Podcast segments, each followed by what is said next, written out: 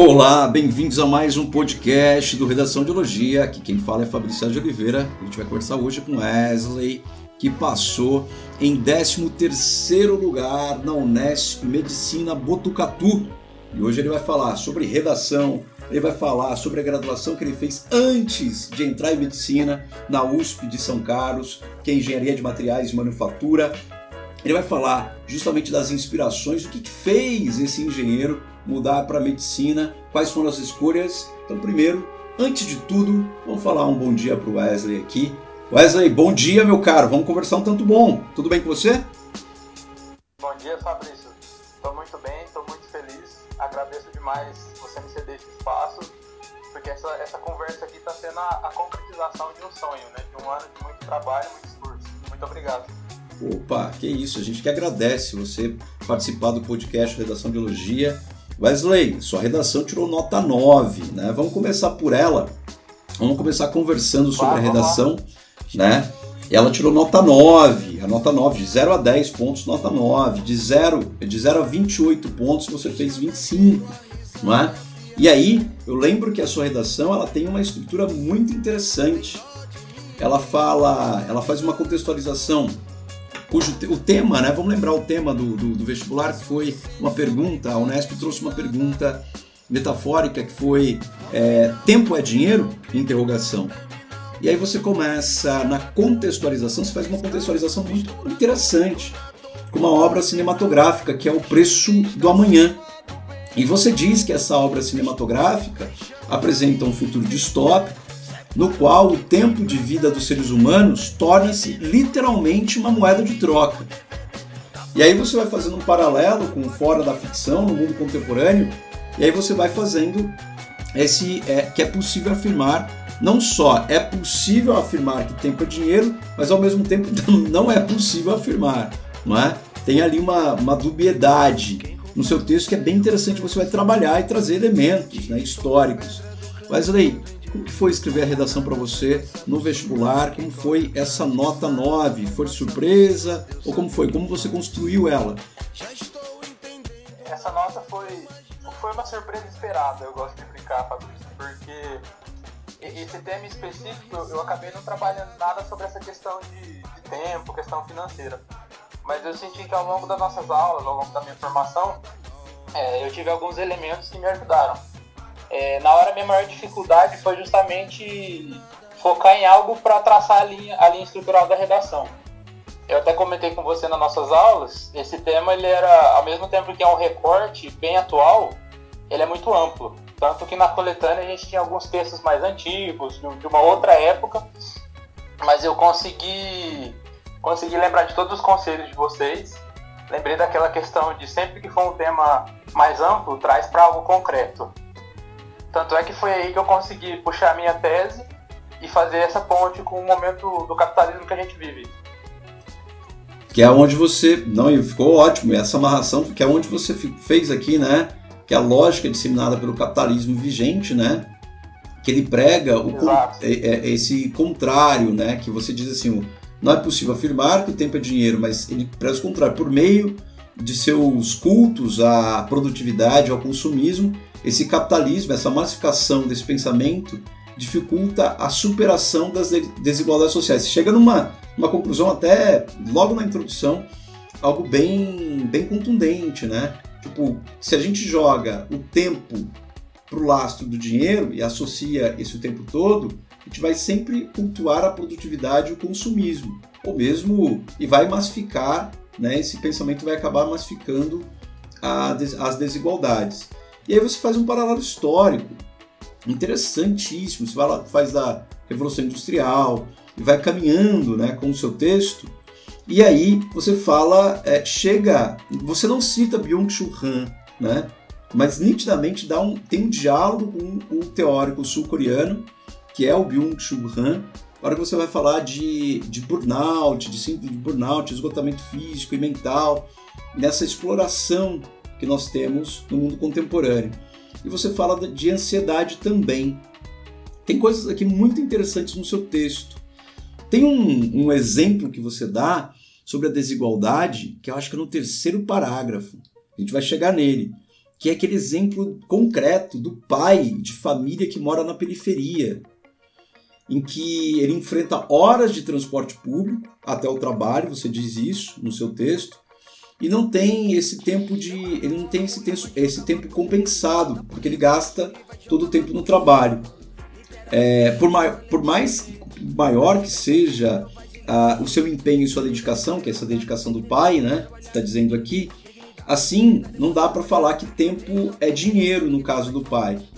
Porque não é o suficiente para abarcar a realidade do corpo social. E aí você fala justamente da desigualdade é um texto muito bem amarrado, muito bem construído em torno da lógica da exploração do capitalismo, de, dessa máxima do capitalismo, né? Que tempo é dinheiro, máxima do Taylorismo, máxima do Fordismo, né? Que tempo é dinheiro. E aí você mo mostra fissuras e brechas na, na argumentação. Gostei muito da sua redação em vários aspectos. Então, o mais difícil foi, é... na verdade, o mais fácil foi montar essa linha de raciocínio, né? Agora, o mais difícil foi na hora, o que, que foi a pressão ali da hora, colocar isso tudo no papel, que eram muitas ideias, o um tema muito amplo, como foi isso? Sim, o... eu tive bastante, muitas ideias né, com esse tema. A questão do tempo não foi um problema, do tempo de prova não foi um problema, porque como a prova foi objetiva, eu acabei acabando as questões objetivas com um tempo muito bom, eu acho que eu tinha duas horas para fazer a redação e passar pro gabarito, se eu não me engano. Então eu tive calma para pensar, para definir as minhas ideias e o, a maior dificuldade mesmo foi selecionar. Porque eu comecei a falar de uma coisa e pensei, não, isso encaixa melhor. Eu lembrei bastante das nossas conversas, eu quase imaginei você ali conversando comigo, sabe? Falei, não, aqui falta um exemplo, aqui falta um, um, trazer para o mundo concreto. E aí? Mas a maior dificuldade dificuldade mesmo foi selecionar, porque eu, lembrei desse filme que eu citei na introdução, é, lembrei do Byung-Chul Han, eu só não citei ele porque na hora do nervosismo acabou me dando um branco de como escrevi o nome dele, mas eu lembrei de várias coisas. E esse exemplo do pai de família ele foi muito marcante porque eu achei que encaixava perfeito com esse tema.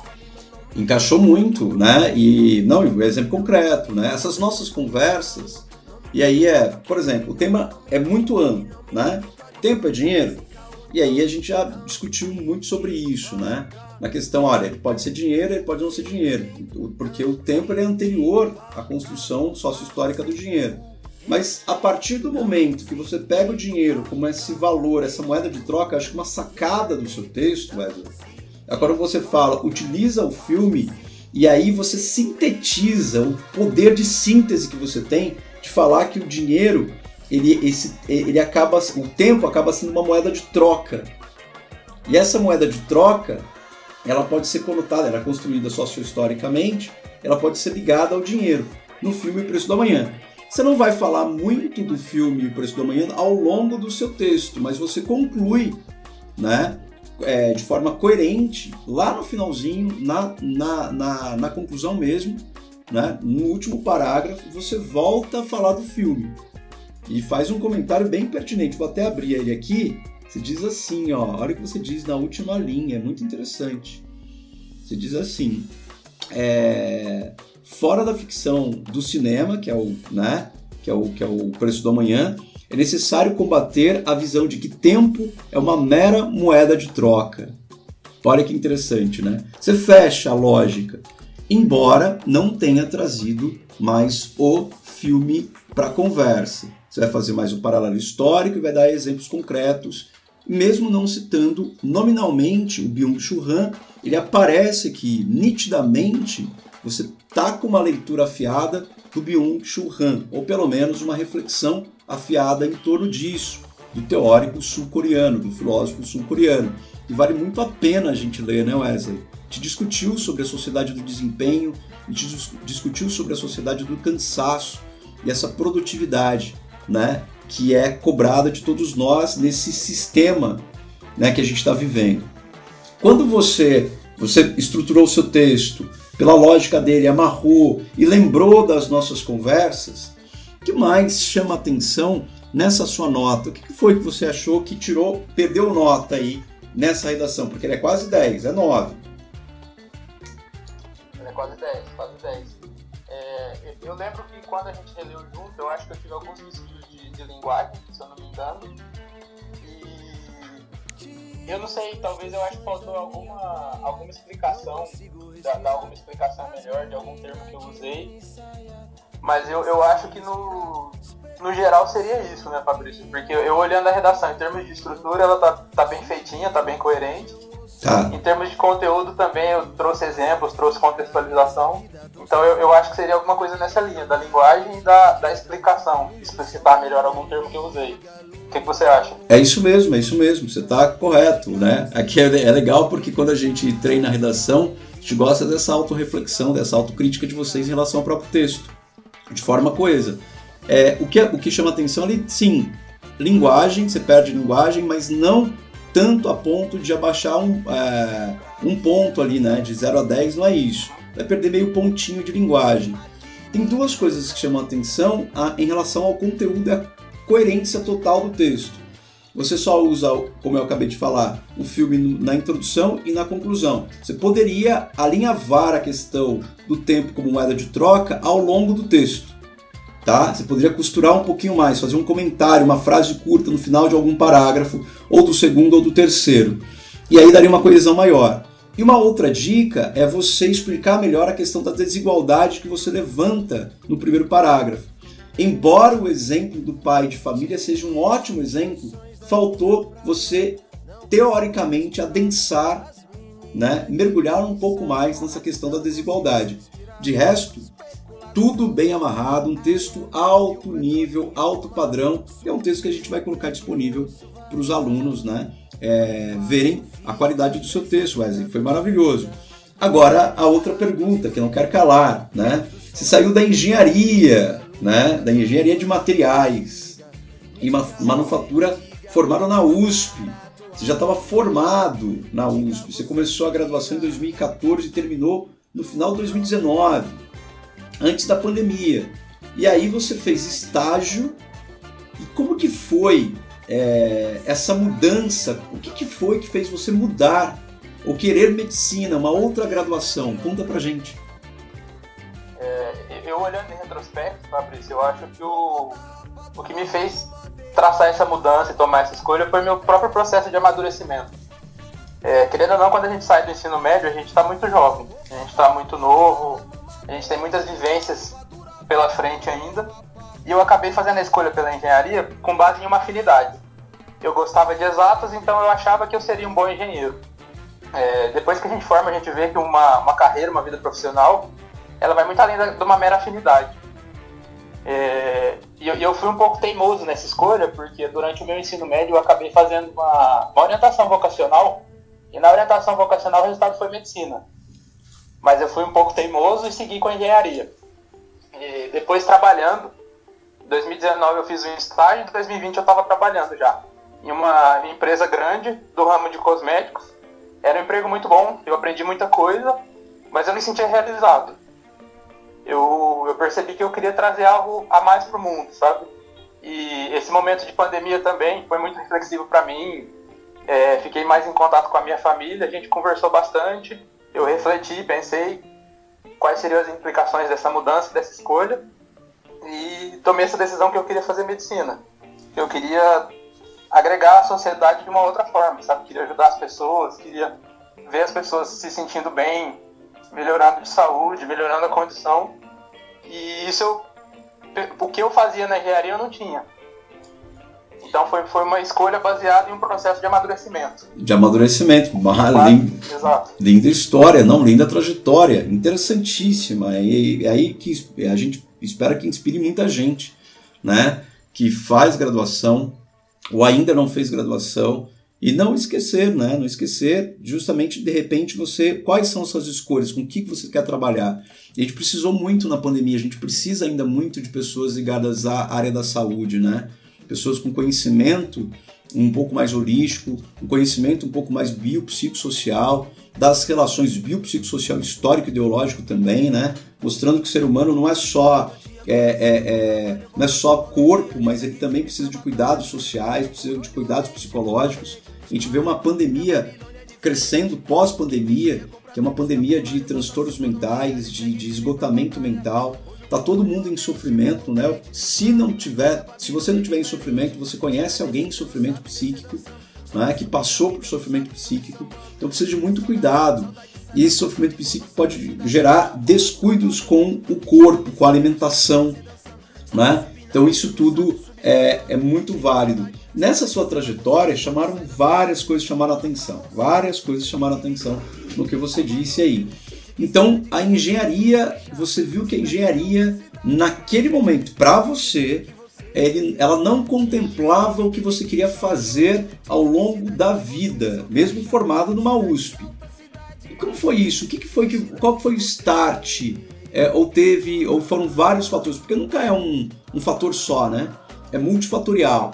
É, qual foi o start, assim, ou, ou, ou, não é isso, eu quero outra coisa. Como foi isso?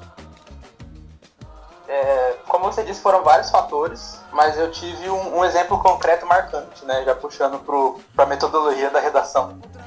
É, logo no, no, começo do meu estágio na empresa, é, eu fui. Eu caí numa área e a minha tarefa era, era relativamente simples.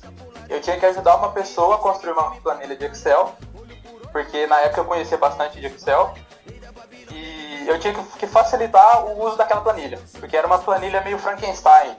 É, várias pessoas pegaram, mudaram, fizeram uma coisa e outra. E eu percebi que eu fiquei muito empolgado com aquela tarefa, apesar de ser simples, porque eu ia ajudar uma pessoa a conseguir trabalhar melhor. É, depois que eu fiz essa tarefa, eu caí com um projeto um pouco maior. Era um projeto que basicamente envolvia quase que a companhia toda, sabe? E o, o meu gestor ficou muito empolgado, falou que era um projeto muito bom, que eu ia ajudar a companhia, que eu ia trazer ganhos assim, assado. E eu vi que aquele big projeto que ia ajudar a companhia não me empolgava tanto quanto um projeto que ia ajudar uma pessoa.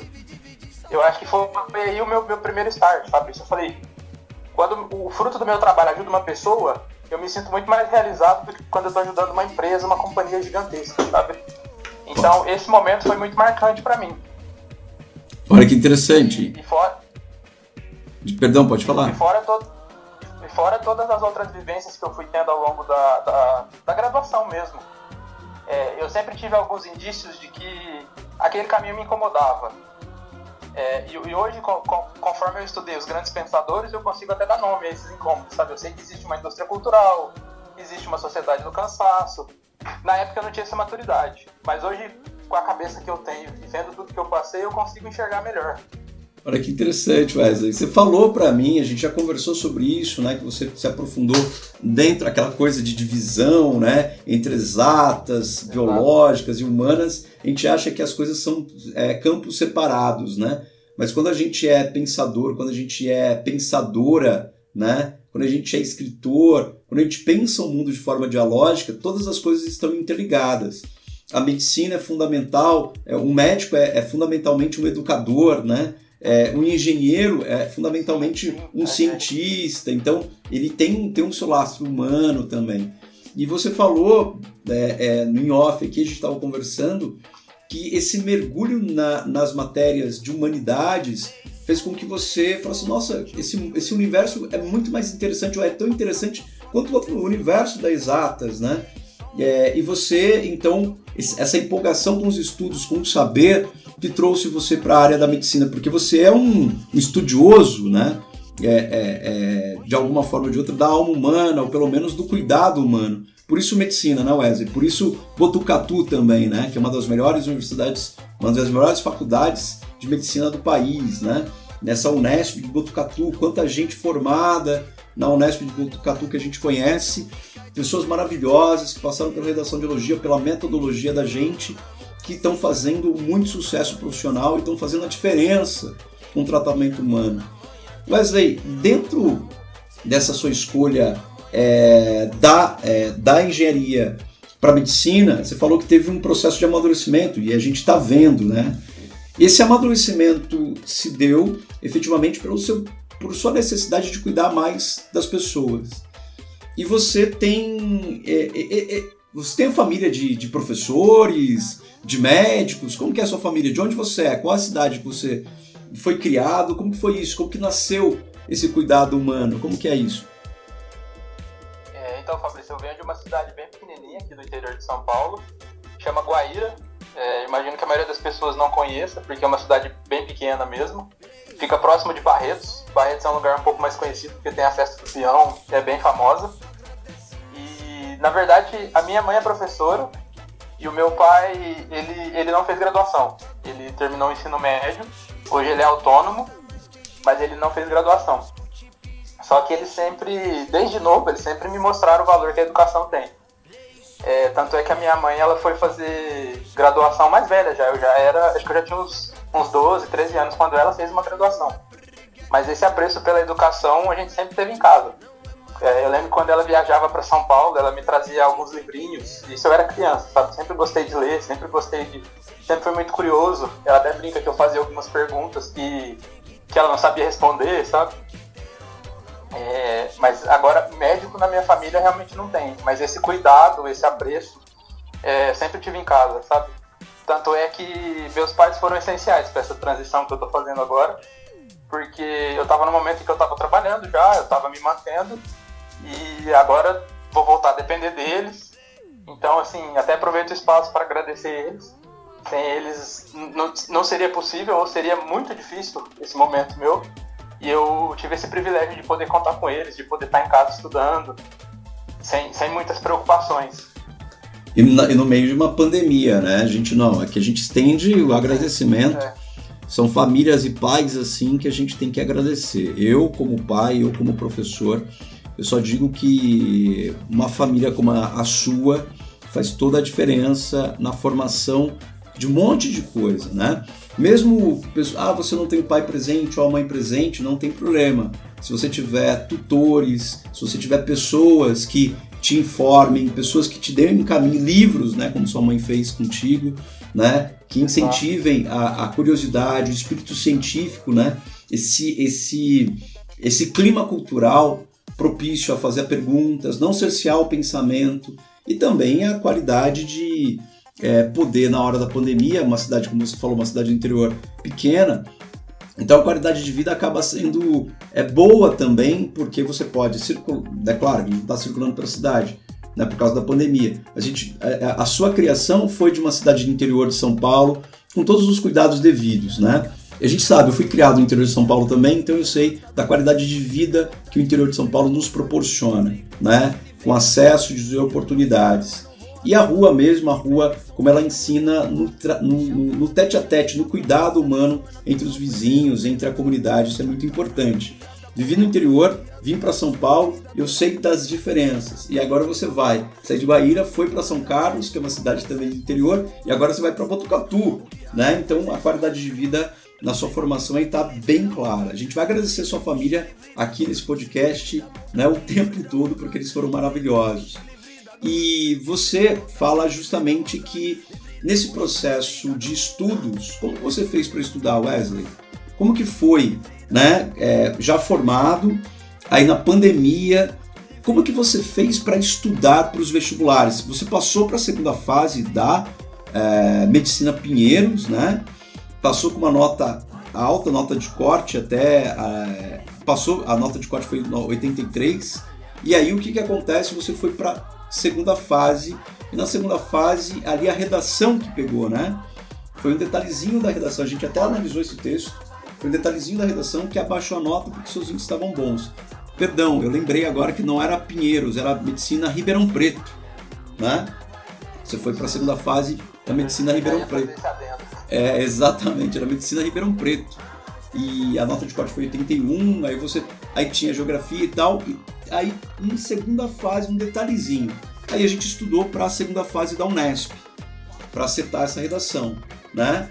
Se a sua redação fosse 9 lá na medicina Ribeirão Preto, você tinha passado, né, Wesley? Porque você fez 90% da nota é, no segundo dia e o primeiro dia que foi português que deu uma, uma, uma digamos, a nota foi baixa, escorregada. escorregada. Mas a gente estudou para a segunda fase da Unesp. Como foi antes desse, desse estudar nosso, que foi mais agora, como que foi o ano de 2020 para você em estudos? Como que você fez? Fez cursinho, estudou em casa? Como foram as coisas? É, eu tomei a decisão por voltar a estudar, prestar medicina no final de 2019, Fabrício.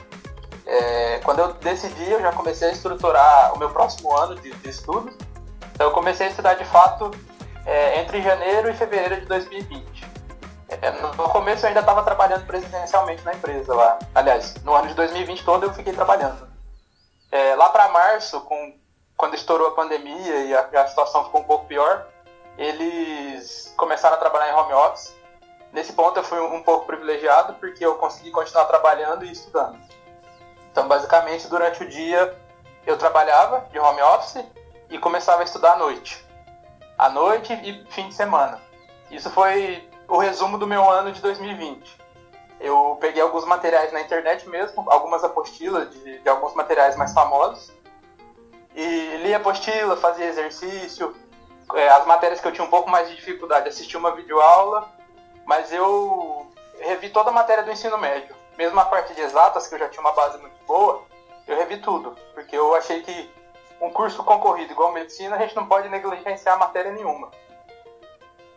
E eu fazia simulados todo fim de semana também. Eu acho que isso é um ponto muito importante para o pessoal de casa que está ouvindo. É, não deixem de fazer simulados, principalmente daquela prova que é o seu foco. No meu caso era a prova da, da FUVEST, eu fiz os 10 últimos anos da FUVEST. É, da Unesp também. Como você disse no, no final, é, no final do ano eu acabei prestando só a Unesp e a FUVEST. Eu ia prestar o Enem também, mas eu tinha feito minha inscrição numa cidade muito longe, que era a cidade que eu estava trabalhando na época, e acabou que na hora eu optei por nem fazer a prova.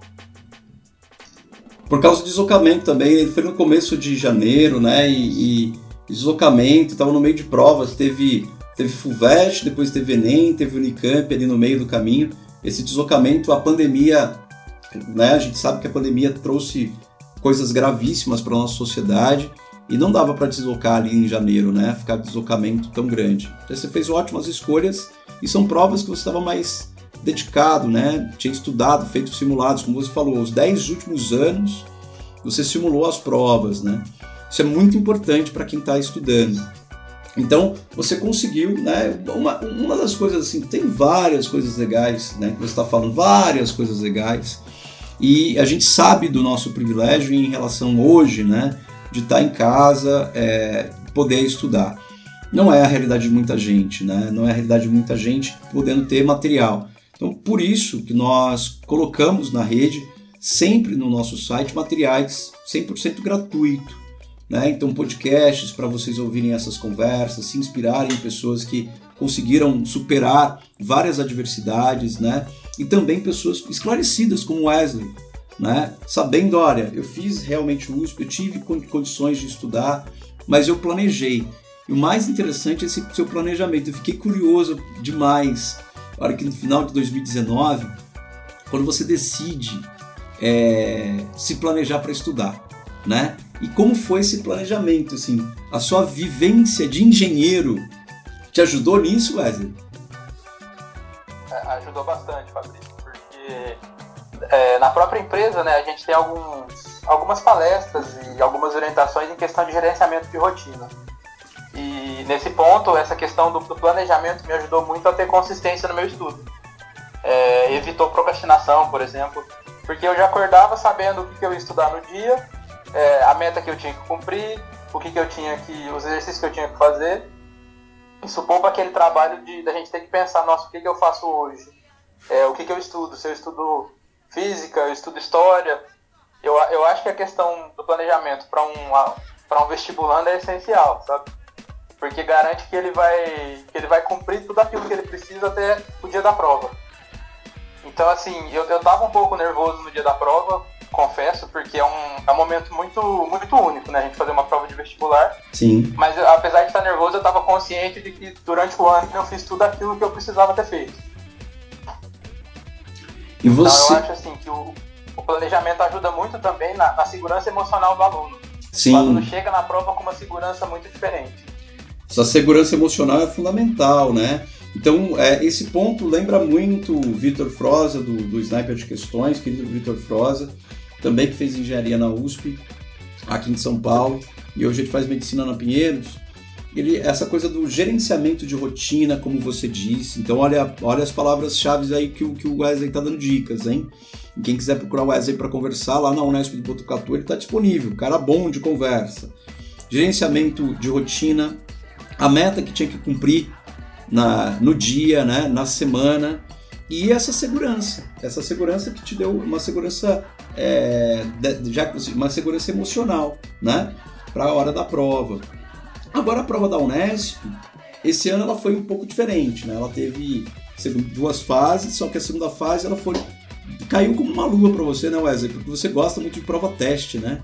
Você é muito bom em prova teste. E caiu a redação que você já estava mais esperto, já estava mais consciente do que a gente poderia encontrar, como que a prova era feita, a gente conversou bastante, a gente fez assim algumas redações importantes e redações difíceis, tentando entender a prova da Unesp no profundo dela. E aí essa segurança emocional também, né, nas nossas aulas de quinta-feira, a gente conversou bastante para ver qual era o lastro ou daquilo que poderia vir e como você poderia fazer é, o jogo. É, uma das coisas que você me disse nas nossas boas conversas, né, é que você encontrou um mecanismo de síntese muito grande nos exercícios de redação. Como que foi isso para você? É, porque tinha 30 linhas para escrever, né? Um tema, como eu, lembro, esqueço, não esqueço da nossa conversa depois da prova da Unesp, que você disse assim, Fabrício, eu achei o tema amplo, né? É, mas eu consegui dar conta, né? E aí conseguiu muito dar conta, você fez 90%, você fez o copo ali não tá com 50% de água, o copo tá com 90% de água, tá praticamente cheio, né? É, como que foi esse mecanismo para encontrar síntese? Porque você é muito arguto nisso, né? Você olha, é, é, é um olhar muito preciso, muito não é de exatas, mas é um olhar muito você não, você não, como diria um provérbio latino, a águia não caça moscas, né?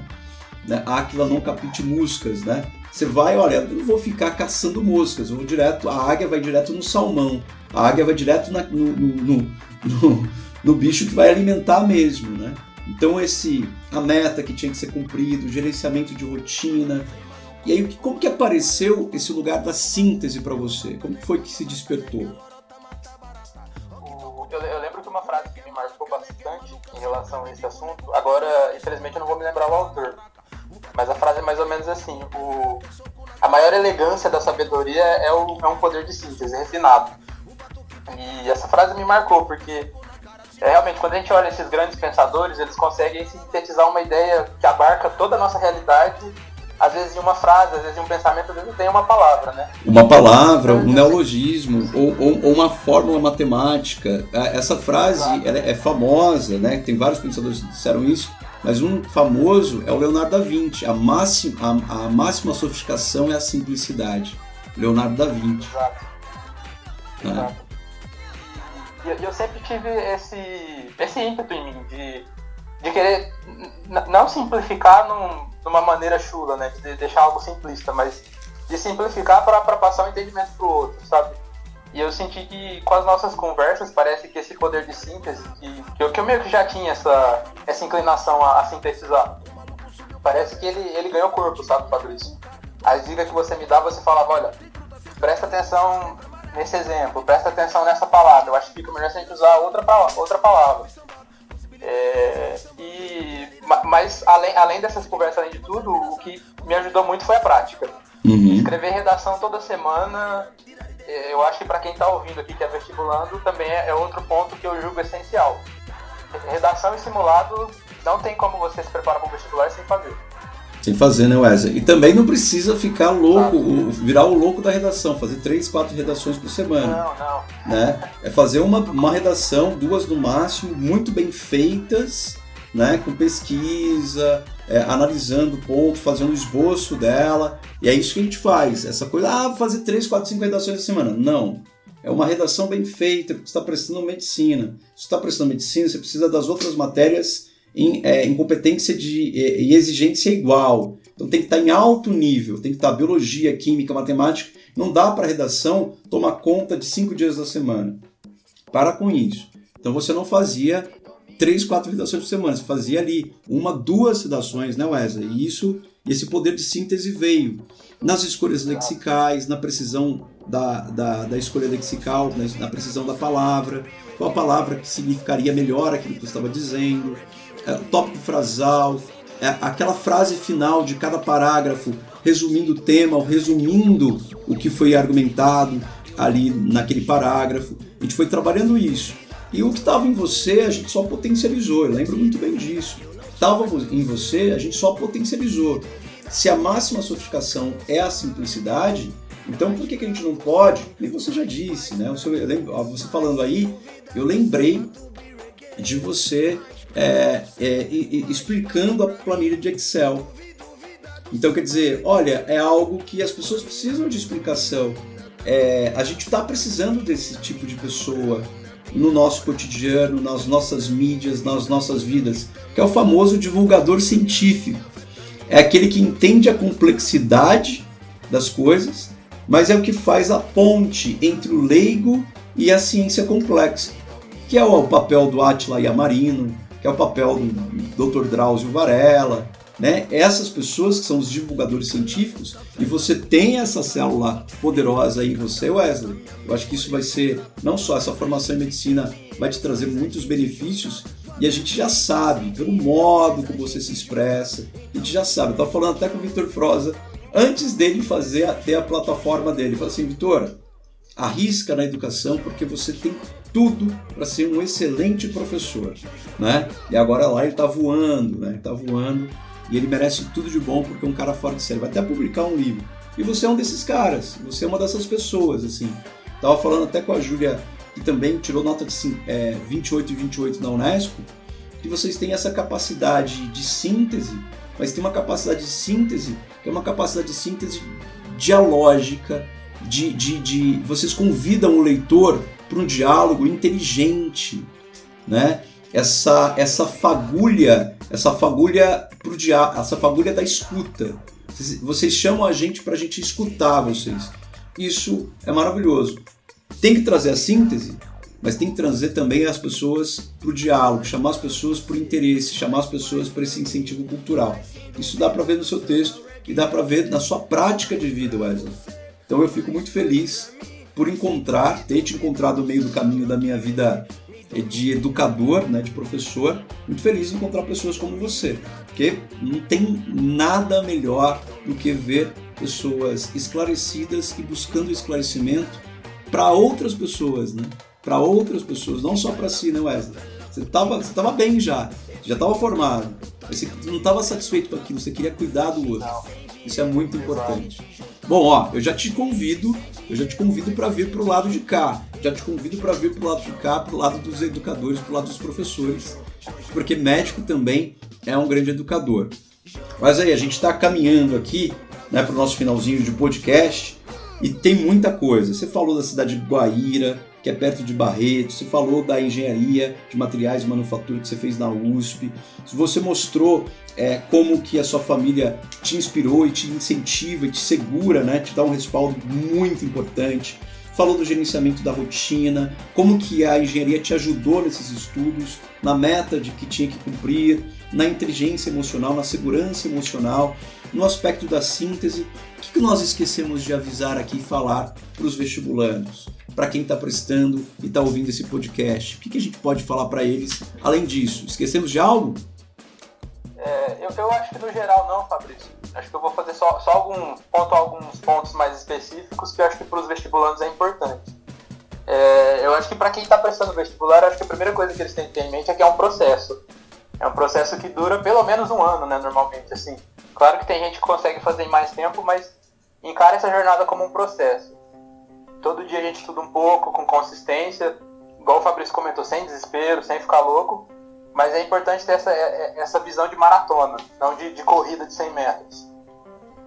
E um, e um outro detalhezinho, eu só queria contar, porque às vezes isso. Claro. Às vezes o pessoal tem dúvida. É, eu, quando passei para a segunda fase da Unesp, eu estava na colocação 330, se eu não me engano. É, eu confesso que eu estava até um pouco descrente que ia dar certo.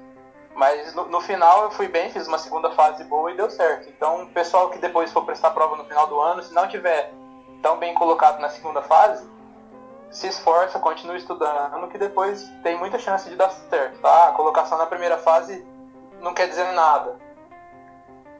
É, e... é claro, claro, claro, pode terminar. É, primeiro que você falou duas coisas fundamentais, né?